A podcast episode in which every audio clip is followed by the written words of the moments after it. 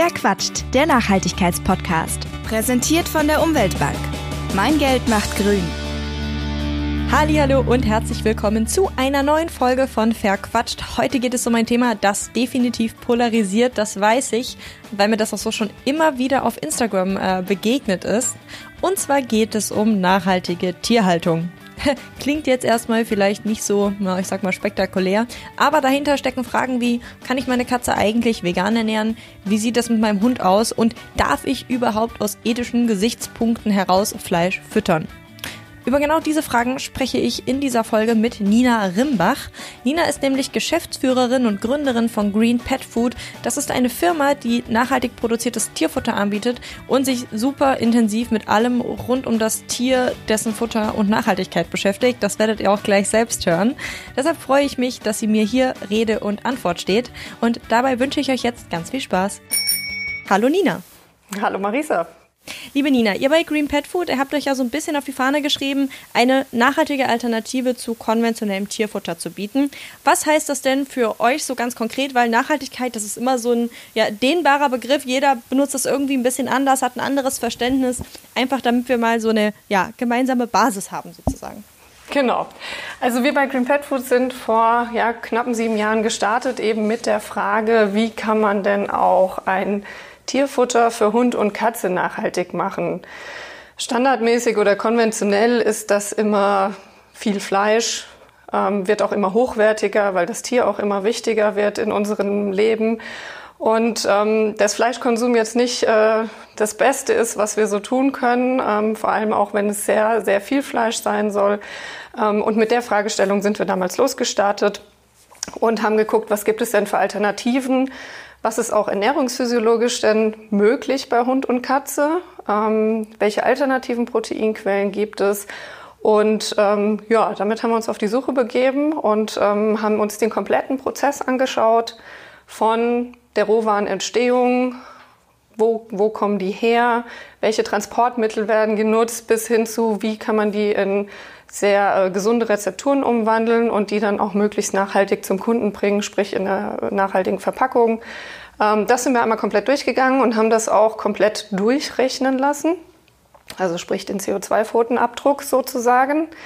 Und ähm, genau, daraufhin haben wir alle Rezepturen optimiert und ähm, sind auch ja, dann mit sehr ungewöhnlichen Rezepturen an den Markt gegangen, die für den einen oder anderen sehr polarisierend sein mögen, aber am Ende für uns ähm, das der Inbegriff aktuell für nachhaltige Tierernährung sind. Das ist zum einen ähm, vegetarisch für den Hund. Ähm, das sind aber beispielsweise auch Insekten, die sehr nachhaltig ähm, ja, äh, sind und ähm, aber auch sehr regionales Geflügel beispielsweise, was wir von der besonderen Tierwohlinitiative aus Bayern und Baden-Württemberg beziehen. Was euer Futter besonders macht, das wollen wir auf jeden Fall später noch mal ein bisschen mehr im Detail besprechen. Mich würde jetzt voll interessieren, was macht denn konventionelles Tierfutter sozusagen nicht nachhaltig? Einfach um so ein Problembewusstsein vielleicht erstmal zu schaffen. Hm. Also ähm, zum einen ist es ähm, der Trend, ähm, immer mehr Fleisch da reinzupacken. Vor einigen Jahren, und ich glaube, der eine oder andere kennt es vielleicht auch von seinen Großeltern noch, ähm, war, ist das Tier so auf dem Hof mitgelaufen, eher auch als Arbeitstier. Katzen haben sich selber die Mäuse gefangen und der Hund wurde auch eher mit, sag mal, den Resten im Haushalt ähm, ernährt. Heute hat das Tier ähm, eine ganz andere Bedeutung und ähm, es wird natürlich in ganz, ganz seltenen Fällen nur noch wirklich mit den Resten ernährt. Und ähm, das äh, hat natürlich auch die Industrie als äh, Trend aufgegriffen. Das hat mittlerweile fast schon so Anwandlung von, von Babynahrung. Ja, ähm, und da werden tatsächlich alle mögliche Couleur wird da betrieben. Also von Straußenfleisch über Pferdefleisch bis hin zu Känguru. Man findet heute in einem Tierfutter ziemlich viel und alles und möglichst immer ähm, ja, hochwertiger und teurer und ähm, das muss aber gar nicht sein. Also das ist so ein, so ein menschengemachte Optimierung und ähm, da, das sehen wir einfach kritisch. Ja, weil ähm, ein Tier muss gut ernährt werden, aber es muss nicht mit Straußenfleisch ernährt werden in der Regel. Mhm. Ich habe zum konventionellen Tierfutter tatsächlich auch mal so was ja, ganz anderes, sage ich mal, gelesen. Und zwar, dass es ähm, vor allem aus ja, Schlachtabfällen besteht. Also, dass da eben alles quasi mitverarbeitet wird, was Mensch sozusagen nicht essen möchte. Also Urin, Kot, Blut. Ähm, erstmal so für mich keine appetitliche Vorstellung, wenn ich ehrlich sein soll. Aber ich dachte mir so, boah, naja, Abfälle ist ja irgendwo auch vielleicht sinnvoll, wenn das komplett äh, irgendwie benutzt wird. Ist das denn überhaupt die Realität, dass dann äh, da nur Schlachtabfälle drin sind oder wie viel wird wirklich sozusagen für Katze und Hund auch extra geschlachtet? Genau, also ähm, Schlachtabfälle, das ist so ein böses Wort, ähm, was auch ja, vor einigen Jahren, glaube ich, ganz extrem durch die Medien ging. Ähm, es gibt die Schlachtabfälle in diesem Sinn, dass da wirklich ähm, Kot oder Urin verarbeitet wird, das darf man in der EU auf gar keinen Fall machen. Ja, also das ähm, ist ausgeschlossen. Ähm, es gibt aber sehr wohl auch Teile vom Tier, wie du es schon erwähnt hast, ähm, wo man eben sagen kann, äh, ja, die sind, die will einfach der Mensch heute nicht mehr essen. Das sind auch Teile, die wir beispielsweise in unserem Futter mit Geflügel einsetzen. Das sind die Innereien, die auch vor einigen Jahren halt äh, Leber, ähm, Herz, Nierchen, die sind vor einigen Jahren noch auf den Tellern gelandet. Heute sind die nicht mehr so on vogue in der Humanernährung. Und das sind aber sehr nährstoffreiche Teile, ähm, die man sehr gut für ein äh, Hunde- und Katzenfutter nutzen kann. Ähm, und macht es dann natürlich auch wieder nachhaltig. Ähm, was trotzdem so oft auch in ein bisschen günstigeren Futter verwendet wird, sind eben Knochenmehle oder Federmehle. Das sind Füllmittel und das ist so das Böse, was dann alles in einen Topf geworfen wird und unter Schlachtabfällen deklariert wird. Ähm, die sind in einigen Futtern drin, in unserem nicht. Ähm, das hat auch wenig Nährstoffgehalt fürs Tier. Ähm, also ein Knochen oder ein Federmehl sind in der Regel Füllmittel. Ähm, und da muss man ein bisschen differenzierter drauf schauen. Ja, also sehr wohl ist es in unseren Augen auch nachhaltig, Teile vom Tier zu verwenden, die der Mensch eben nicht mehr essen möchte, weil sie ihm nicht mehr schmecken. Ähm, aber Schlachtabfälle oder ähm, sogenanntes äh, Kategorie 3 Material, dann da muss man schon einfach ein bisschen drauf achten. Das hat dann irgendwann auch keinen Mehrwert fürs Tier mehr, sondern ist halt ein wirtschaftlicher Faktor. Okay, das heißt, ähm, so richtig gesund, sage ich jetzt mal, ist das eigentlich nicht. Wie meinst du das, die Schlachtabfälle zu nutzen? Ja, also das sozusagen seinem Tier zu essen zu geben. Also wenn du die in rein gibst, dann auf jeden Fall. Ähm, das ist beispielsweise auch im, im BAF-Bereich, so nennt man das, also die Rohfütterung. Da wird das auch gemacht. Da fängt man nicht an, das Muskelfleisch in großem Maße zu geben, weil da sind einfach die wenigsten Nährwerte drin. Aber Knochen und Federmehl, ähm, oder irgendwelche Ständer von den ähm, Hühnern, da muss man schon ein bisschen aufpassen, also die Füße quasi. Und äh, muss das gekennzeichnet werden oder woran erkenne ich vielleicht, dass da äh, ja, sowas drin ist? Also das ähm, muss nicht gekennzeichnet werden. Es gibt in Deutschland zwei unterschiedliche Kennzeichnungspflichten. Das ist zum einen, man kann geschlossen deklarieren. Das ist dann der bekannte Satz, der dann draufsteht, äh, aus tierischen Nebenerzeugnissen. Ähm, da kann im Prinzip alles Mögliche drin sein. Das kann man nicht identifizieren. Ähm, ich sag mal, hochwertige Hersteller, die deklarieren offen. Das heißt, es sind die Tiere vom Teil, äh, die Teile vom Tier werden ganz klar benannt, was da drin ist. Ähm, und da kann man sich dann schon auch sicher sein, dass da nichts weiteres drin ist. Okay, interessant. Muss ich auch mal ehrlich gesagt genauer drauf gucken, was da eigentlich da ja, draufsteht. Ich habe mir das noch nie so im Detail angeguckt. Aber ich habe ja auch selber drei Kater, über die äh, poste ich ja auch ab und an mal selbst bei Instagram. Und ich habe in dem Atemzug natürlich auch geguckt, okay, wie ernähre ich die denn jetzt irgendwie am besten? Ähm, und habe mal irgendwie, ja, man kann schon fast sagen, es gewagt, dieses Thema vegane, vegetarische äh, Tierernährung anzuschneiden, wirklich nur anzuschneiden. Wie steht ihr denn dazu? Bleiben wir doch vielleicht erstmal bei den Katzen, weil es macht ja auch, wenn ich es richtig verstanden habe, einen Unterschied, ob Katze oder Hund. Genau, das macht einen Unterschied. Ähm, also wir kennen natürlich diese Diskussionen auch und wir führen die auch seit vielen, vielen Jahren, teilweise auch sehr stark unterstützt von, von Kunden. Ähm, wenn wir bei der Katze bleiben, sagen wir nach unserem heutigen Kenntnisstand tatsächlich auch, dass ähm, eine rein vegane Ernährung nicht geeignet ist für eine Katze.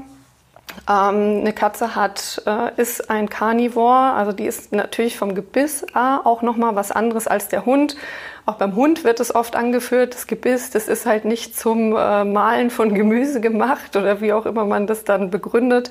Aber die Katze hat halt eben auch nochmal ein ganz anderes Gebiss und vor allem, was viel entscheidender ist, ist ähm, deren Verdauungssystem. Ähm, vom pH-Wert ähm, im Magen angefangen über einen sehr, sehr kurzen Verdauungstrakt. Ähm, also die Katze ist dadurch nicht in der Lage, Kohlenhydrate aufzuspalten und ähm, sich die Nährstoffe daraus zu ziehen. Das kann sie wirklich nur bei ähm, Fleischproteinen. Ähm, vom Aminosäureprofil auch sehr schwierig für die Katze, ohne Fleisch ähm, den richtigen Nährstoffgehalt nachzubilden.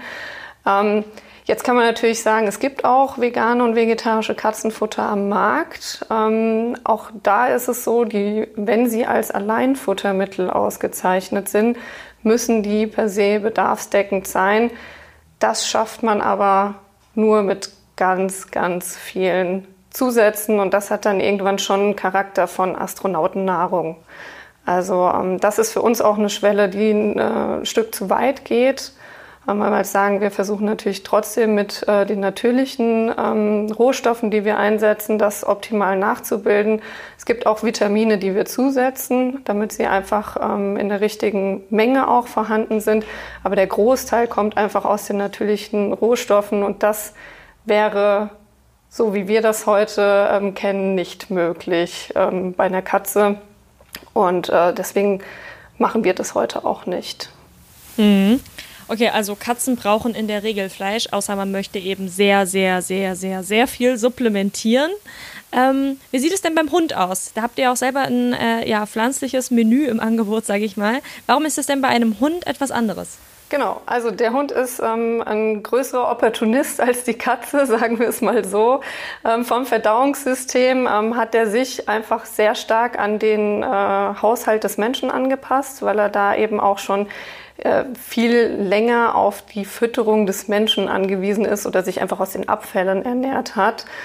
Ähm, und deswegen kann der ähm, über die Zeit eben auch stärkereiche Kost aufschlüsseln und sich da alles rausziehen, was er braucht.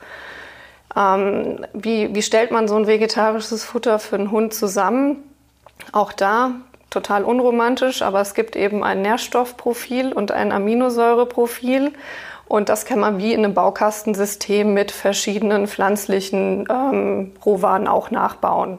Das wird übrigens auch im konventionellen Futter gemacht, ähm, nur kommt da immer Fleisch eben als Basis äh, rein und dann wird mit verschiedenen pflanzlichen Elementen aufgetoppt quasi. Also ein reines Fleischfutter beim Hund trifft man auch ganz selten an. Ähm, von, also weil auch da nicht alles immer drin ist. Wir wissen auch, wenn wir jeden Tag nur das Filetsteak essen, dann mag das dem einen oder anderen vielleicht sehr gut schmecken, aber da sind halt auch nicht alle Nährstoffe drin, die wir brauchen. Ja.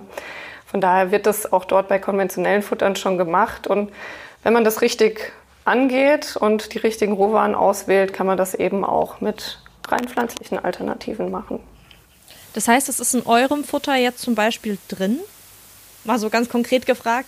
Äh, in unserem, genau, in, in unserem Futter ähm, ist beispielsweise Kartoffel und Erbse. Wir arbeiten aber auch mit roten Linsen. Ähm, da sei auch gesagt, wir haben natürlich ähm, A, sehr gute Lieferanten, wo wir immer eine gleichbleibende Qualität bekommen. Wir haben ein eigenes Labor, wo alles gecheckt wird und wir natürlich auch immer sehr präzise diesen Nährstoffbedarf bei jeder Produktion auch neu zusammenstellen können. Also wir haben bei natürlichen Zutaten ist es eben so, je nachdem, wo die gewachsen sind, ähm, haben die auch, bringen die von sich aus schon andere Nährstoffwerte mit. Und das können wir eben jedes Mal ausgleichen, indem wir die vorher genau prüfen. Wir wissen ganz genau, was ist da jetzt in diesem Kartoffelmehl beispielsweise drin, was da kommt und ähm, können dann entsprechend das Futter bei jeder Produktion optimal zusammenstellen. Was ich auch sehr interessant fand, das hast du ja auch selber schon angesprochen, ist, dass ihr ja auch mit äh, Insekten experimentiert. Die gelten ja auch so ein bisschen als, ich sag mal, Heilsbringer im menschlichen Ernährungskosmos, einfach weil ähm, man sie eben als eine ja, nachhaltige Proteinquelle äh, im Vergleich zum Fleisch ansieht. Was macht denn Insekten zu einer so nachhaltigen Alternative? Genau, also ähm, das hat ganz viele verschiedene Dimensionen. Ähm, die Klassiker, die natürlich immer genannt werden, ist Thema Wasserverbrauch, ähm, Landflächennutzung, natürlich auch ich sag mal, die ganzen ähm, ja, Exkremente, die in der konventionellen Tierhaltung in die Böden eingebracht werden, durch Überdüngung dann den Boden versauen und so weiter. Das alles hat man bei Insekten nicht. Ähm, sprich, die Insekten brauchen sehr, sehr wenig Platz. Ähm, die mögen es auch eng und warm und kuschelig. Ja, also anders als ähm, so ein Schwein oder eine Kuh, die möchten halt draußen sein oder artgerecht gehalten werden ähm, und, und viel, also mit viel sozialer unterwegs sein. Insekten sind da genügsamer, würde ich mal sagen. Ähm, also das Thema Tierwohl spielt sicherlich ähm, auch einen großen Grund. Ähm, dann haben sie viel kürzere Lebenszyklen. Sprich, die, das, der Lebenszyklus ist so ein Monat von den Insekten, die wir einsetzen. Das ist, äh, sind die Larven der schwarzen Soldatenfliege. Und ähm, die Insekten können komplett verwendet werden. Also ähm, da bleibt nichts übrig. Ähm, alle Teile vom Insekt, ähm, dadurch, dass wir die Larven nutzen, ähm, haben wir keinen Panzer oder irgendwas drumherum, sondern die werden dann einfach ja, in ihre Bestandteile zerlegt. Das ist Wasser, das ist Protein und das ist ein Fett. Und alle drei Bestandteile können natürlich wieder genutzt werden. Ähm, von daher auch aus diesem Gesichtspunkt der Verarbeitung sehr, sehr ja, hochwertig und der, der Clou eigentlich daran ist, dass sie aus minderwertigen Zutaten in Protein ähm, umwandeln. Sprich, die Larven können erstmal alles Pflanzliche fressen, ja, ähm, was eben gerade auch so da ist. Die sind da nicht besonders anspruchsvoll und ähm, werden beispielsweise bei dem Produzent, wo wir sie beziehen, auch in einem kompletten Kreislauf ähm, aufgezogen. Der bekommt von ähm, Lebensmittelunternehmen, Supermärkten Obst und Gemüse, was eben sich für den Verkauf nicht mehr eignet, sprich die zu braune Banane oder die krumme Gurke. Ähm, nichts Verschimmeltes natürlich, also da achtet man schon sehr drauf. Ähm, aber das wird dann zu so einem ja, Gemüsebrei verm vermatscht quasi und ähm, kommt dann auf, äh, in, die, in diese Kisten, wo sie gezogen werden, drauf und die verarbeiten das. Und ähm, so entsteht natürlich ein kompletter Kreislauf. Sobald die ähm, Insekten quasi fertig sind, kann auch dieser ganze Boden, der ja sehr gut durchprozessiert ist von den Insekten, wird in Pellets gepresst, kann als Dünger wieder auf ein Feld ausgebracht werden und so entsteht dann wirklich ein richtiger Kreislauf, wo kein Abfall entsteht. Und äh, das macht sie so spannend und wirklich zukunftsfähig, würde ich sagen. Und wie seid ihr auf die Idee gekommen, äh, Insekten ins Tierfutter zu mischen? Weil ich habe das äh, eigentlich noch nirgendwo anders gesehen und dachte so, wie, wie kommt man auf diese? Ist irgendwie, ich fand es total interessant. Also ich fand es total cool, weil ich so dachte, ja, das ist irgendwie gerade so ein Trendthema. Man kriegt jetzt die ersten irgendwie schokolierten Heuschrecken im Supermarkt, ne? Aber, aber mit dem Tierfutter, das ist ja auch wahrscheinlich eine sehr sinnvolle Sache, eben wegen dieser ganzen Vorteile, die Insekten bieten. Ja, auf jeden Fall. Also ähm, wie sind wir da drauf gekommen? Also, ich hatte es ja eingangs gesagt, wir haben wirklich sehr intensiv danach geschaut, was gibt es überhaupt für Möglichkeiten und ähm, wir sind vor fünf Jahren damit an den Start gegangen. Damals war das noch überhaupt kein Thema in der EU. Wir haben die Produkte und auch das Insektenmehl, was wir dann nutzen, unter der Novel Food Verordnung ähm, einführen dürfen. Ähm, haben mit, es gab schon so einige ähm, kleine Farmen, Hersteller von ja, es gibt ja immer so ein paar Querdenker auch, die da irgendwie äh, wirkliche Chancen sehen und sagen, ich kümmere mich da jetzt drum, auch teilweise wirklich sehr hands-on selber ähm, diese Insekten ziehen und ähm, ja, irgendwie ist, sind wir darüber gestolpert, sind mit denen in Kontakt getreten und die haben letztendlich auch jemanden gesucht, der sich traut, ein wirkliches Produkt daraus zu machen. Ähm, und da waren wir einer der ersten, ähm, auf jeden Fall der erste im Pet-Food-Bereich und ähm, haben es einfach gewagt und ähm, haben natürlich auch viel Forschung und Entwicklung reingesteckt, ähm, zu gucken, wie ist dieses Protein beschaffen von Insekten, deckt es den Nährstoffbedarf, mögen Hunde und Katzen das überhaupt? Ja, ist ja auch ganz wichtig. Es bringt ja das nachhaltigste Produkt nichts, wenn es nicht schmeckt. Und ähm, da waren wirklich sehr überraschende Erkenntnisse dabei, weil es wirklich ein sehr hochwertiges Protein ist vom besagten Nährstoffprofil und gleichzeitig auch noch äh, extrem äh, gut für den Hund riecht und ihm scheinbar auch schmeckt. Ähm, und das äh, wirklich dann, ja, besser geht's natürlich nicht, ja. Das wollte ich nämlich jetzt als nächstes fragen. Und zwar, wie ist das denn? Macht das einen Unterschied sozusagen, ob man jetzt ein ja, Protein vom Insekt sozusagen äh, nimmt oder eins von einer, einer Kuh oder so? Weil das ist ja doch ein sehr anderes Tier und äh, aber das hat für den für die Hunde, was den ja ich sag mal Nährstoffbedarf ähm, betrifft, keinen Unterschied gemacht. Und auch geschmacklich haben die das einfach so akzeptiert sozusagen. Genau, also es ist natürlich jetzt nicht eins zu eins einem äh, Proteinprofil von der Kuh oder ähm, von einem Geflügel gleichzusetzen. Ähm, das muss es auch nicht, weil wie gesagt, hier arbeiten wir sowieso auch noch, auch bei den Insekten ähm, mit Kohlehydratenquellen ähm, und Fetten, die wir zugeben. Also von daher, ähm, das passt da aber schon erstaunlich gut ähm, für, für diesen Bereich. Und wie gesagt, ja, Akzeptanz ist sehr, sehr hoch. Ähm, das riecht auch, wenn man den Sack selber aufmacht, sehr angenehm. Manchmal hat man das ja bei Tierfutter. Also ich denke da an so Lammprodukte oder Fisch. Wenn man das aufmacht, das äh, ist schon teilweise äußerst unangenehm und das möchte man auch nicht so lange irgendwie in seiner Wohnung mit rumstehen haben. Und das ist beim Insektenfutter was ganz anderes. Also das riecht eher nussig tatsächlich und ähm, ist für den Menschen auch ganz angenehm zum Hinstellen und äh, für den Hund sehr attraktiv. Okay, sehr interessant. Ich bin, ich bin gespannt. Welch, äh, habt ihr das auch für die Katze? Genau, also bei Katzen, ähm, Katzen sind da auch noch mal ein bisschen anders. Ähm, da haben wir sehr lange getüftelt, bis wir eine Rezeptur gefunden haben, die den Katzen auch wirklich gut schmeckt.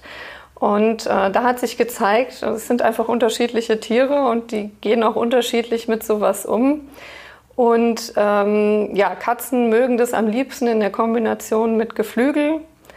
Ähm, auch hier setzen wir dann eben unser Tierwohlgeflügel mit ein und äh, dann äh, nehmen die das auch sehr gut an. Aber nur rein Insekten ist bei vielen Katzen durchgefallen. Also wir machen da immer solche Akzeptanztests, die sind äh, freiwillig, ähm, sind meistens dann, also haben wir so ein Kundenpanel und auch natürlich viele Mitarbeiter. Das heißt, Katze kriegt dann zwei Näpfe hingestellt mit zwei verschiedenen Futtern und es wird einfach geguckt, wo geht sie zuerst hin, von was frisst sie mehr und ähm, demnach wird es dann einkategorisiert. Und ähm, da hat sich einfach gezeigt, dass diese Rezeptur, die wir da jetzt heute am Markt haben, mit der Mischung aus Geflügel und Insekten am besten angekommen ist. Sehr interessant. Die werden so oft irgendwie mit in einen Topf geschmissen, irgendwie Hunde und Katzen. Das gilt so als ein äh, Haustier-Ding irgendwie, aber sind halt doch sehr, sehr unterschiedliche Tiere.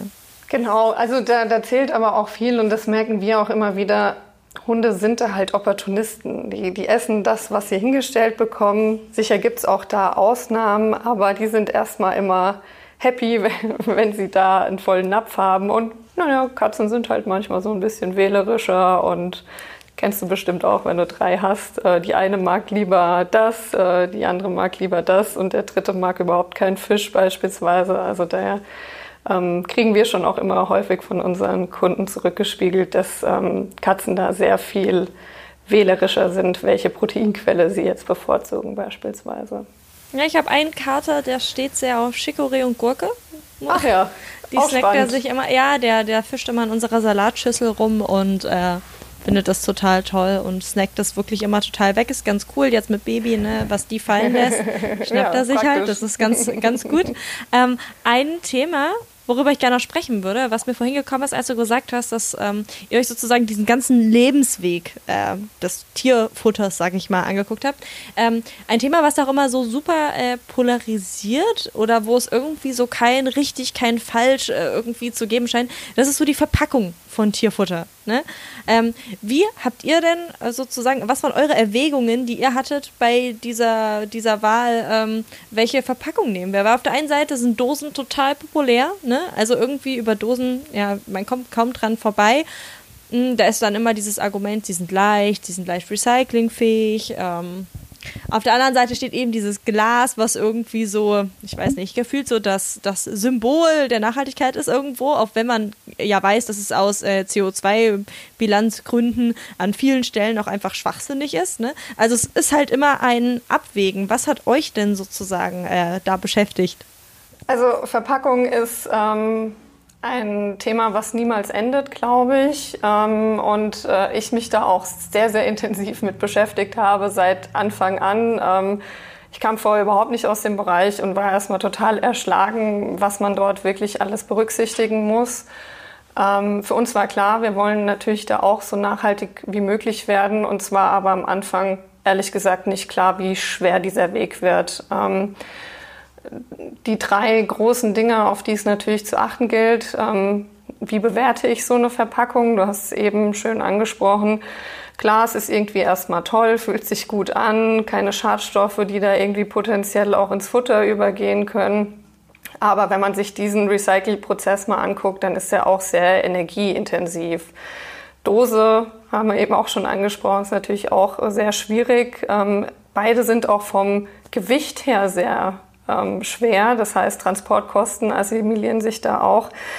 Ähm, wir haben noch Trockenfutter zusätzlich im Angebot, wo wir auch ähm, eine gewisse Haltbarkeit und Produktschutz ähm, gewährleisten müssen, wo man natürlich auch sagt, wir setzen keine Konservierungsmittel ähm, zu. Das heißt, die Verpackung hat einen extrem wichtigen Part beim Produktschutz. Und ähm, da waren sie auch schon unsere ganzen Probleme. Ähm, wir haben ganz am Anfang eine Kunststoffverpackung eingesetzt, die ähm, aus recyceltem Kunststoff war und ein Monomaterial, was komplett recycelfähig auch wieder war. Ähm, und da haben wir große Probleme mit dem Produktschutz gehabt.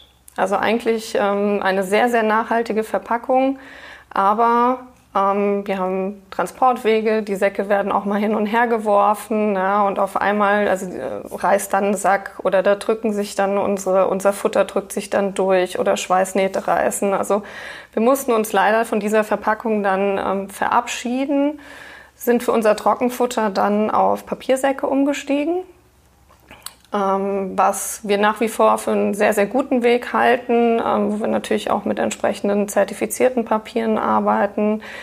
Ähm, aber was maschinenbedingt auch nicht für alle Größen geht. Also wir haben Verpackungsgrößen von 90 Gramm über 900 Gramm bis 10 Kilo.